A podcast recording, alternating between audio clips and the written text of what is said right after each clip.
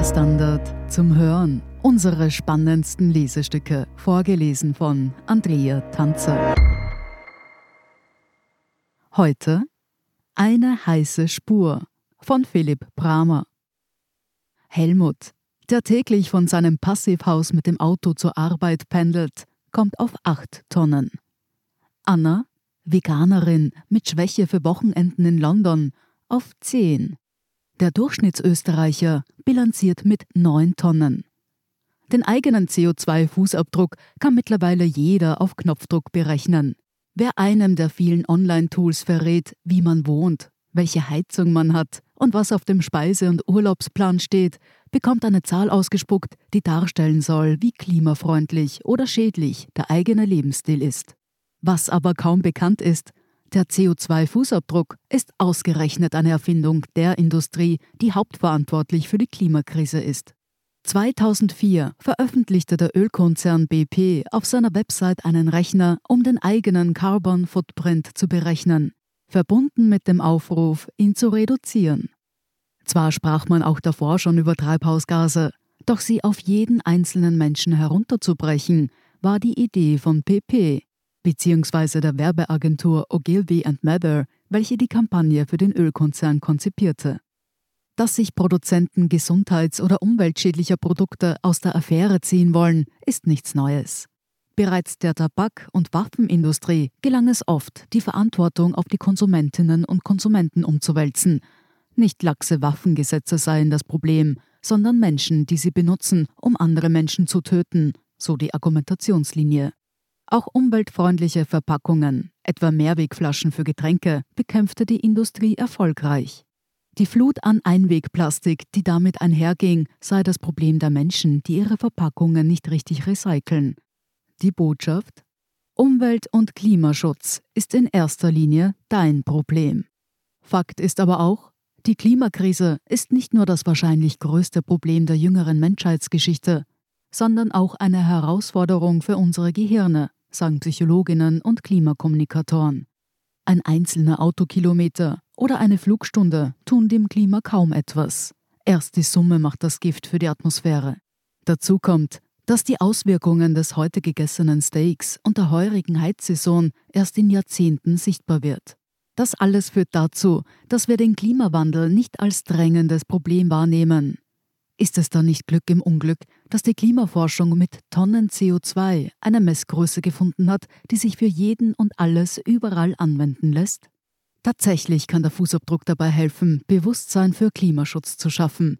Gerade für Menschen, die eine gewisse Offenheit gegenüber dem Thema mitbrächten, sei der Fußabdruck durchaus ein sinnvolles Instrument, sagt die Umweltpsychologin Isabella Uhlhediger von der Universität Salzburg. Der Fußabdruck kann bei jenen für Aha-Effekte sorgen und einen Anstoß geben, gewisse Lebensbereiche zu ändern, sagt sie.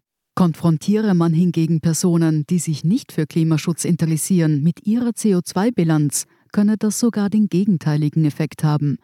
Menschen würden dann noch mehr auf Distanz gehen und ihren Einfluss herunterspielen, wie Studien zeigen. Es sei auch nicht empfehlenswert, Menschen per Fußabdruck in Gut und Böse einzuteilen. Es soll nicht darum gehen, sich oder andere zu geiseln, sagt Umweltpsychologin Ulhedige.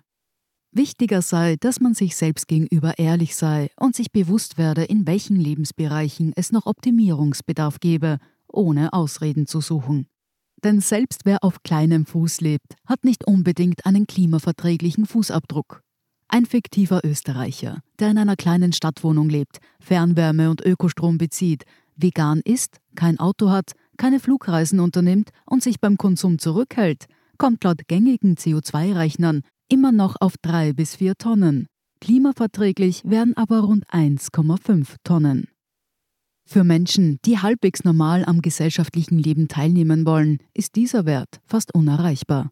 Allein die öffentliche Infrastruktur, die wir benutzen, ist für Emissionen verantwortlich, die wir persönlich kaum beeinflussen können. Das ist auch die größte Kritik am Fußabdruck, er bewertet nur den Lebensstil des Einzelnen und ist blind für das, was die Gesellschaft gemeinsam schafft, etwa durch politische Entscheidungen.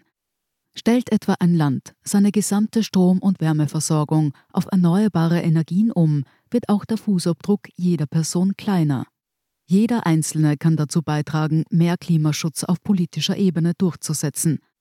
Der Fußabdruck lässt die Rolle des aktiven Bürgers, der aktiven Bürgerin außen vor, sagt Ulhedige.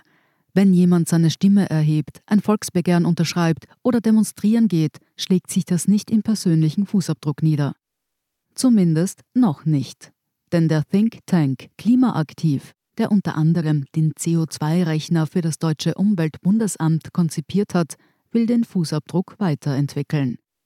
Viele Nutzer der gängigen Rechner hätten rückgemeldet, dass die Bilanz einfach nicht kleiner werde, so sehr sie sich auch bemühen, erzählt Julia Sievert von Klimaaktiv. Das habe zu Demotivation geführt. Es kann nicht Ziel sein, in eine Schockstarre zu verfallen, sagt Sievert. Aus diesen Überlegungen entstand der Klimahandabdruck, der auf das aus Indien stammende Nachhaltigkeitskonzept des Handprints zurückgeht und den klassischen Fußabdruck ergänzt. Statt nur Treibhausgase zu zählen, der Handprint das bereits Erreichte und bezieht auch den Impact mit ein, den man durch seine Handlungen verursacht. Ein klassisches Beispiel ist etwa der Klimawissenschaftler, der beruflich viel fliegen muss, aber überdurchschnittlich viel Einfluss auf die Klimapolitik hat. Auch wer über eine eigene Solaranlage Strom ins Netz einspeist, vergrößert seinen Handabdruck, weil er anderen die Teilnahme an der Energiewende ermöglicht. Gleiches gilt für nachhaltig angelegtes Geld oder einen Job, in dem Produkte für die ökologische Wende entwickelt werden. Teilweise hat Klimaaktiv bereits solche Eingabefelder in ihren CO2-Rechnern integriert. Freilich lässt sich nicht alles seriös quantifizieren, doch darum geht es gar nicht. Der Handabdruck soll auch symbolisieren, dass es eine Grenze bei dem gibt, was man privat als Individuum an CO2-Einsparungen erreichen kann. Sich ganz rauszuhalten und die Schuld nur auf die Großen zu schieben, sei weder für Umweltpsychologin Ulhedige noch für Sievert der richtige Weg. Doch die letzten Jahre hätten gezeigt, wie viel Einfluss die Stimme der vielen hat. Bei der Nationalratswahl 2017 hatte nicht jede Partei ein Klimaschutzprogramm, erinnert sich Ulhedige. 2019 führte kein Weg daran vorbei. Sie hörten Eine heiße Spur von Philipp Bramer. Ich bin Andrea Tanzer. Das ist der Standard zum Hören. Um keine Folge zu verpassen, abonnieren Sie uns bei Apple Podcasts oder Spotify. Wenn Ihnen unsere Leserstücke gefallen, freuen wir uns über eine 5-Sterne-Bewertung. Bis zum nächsten Mal.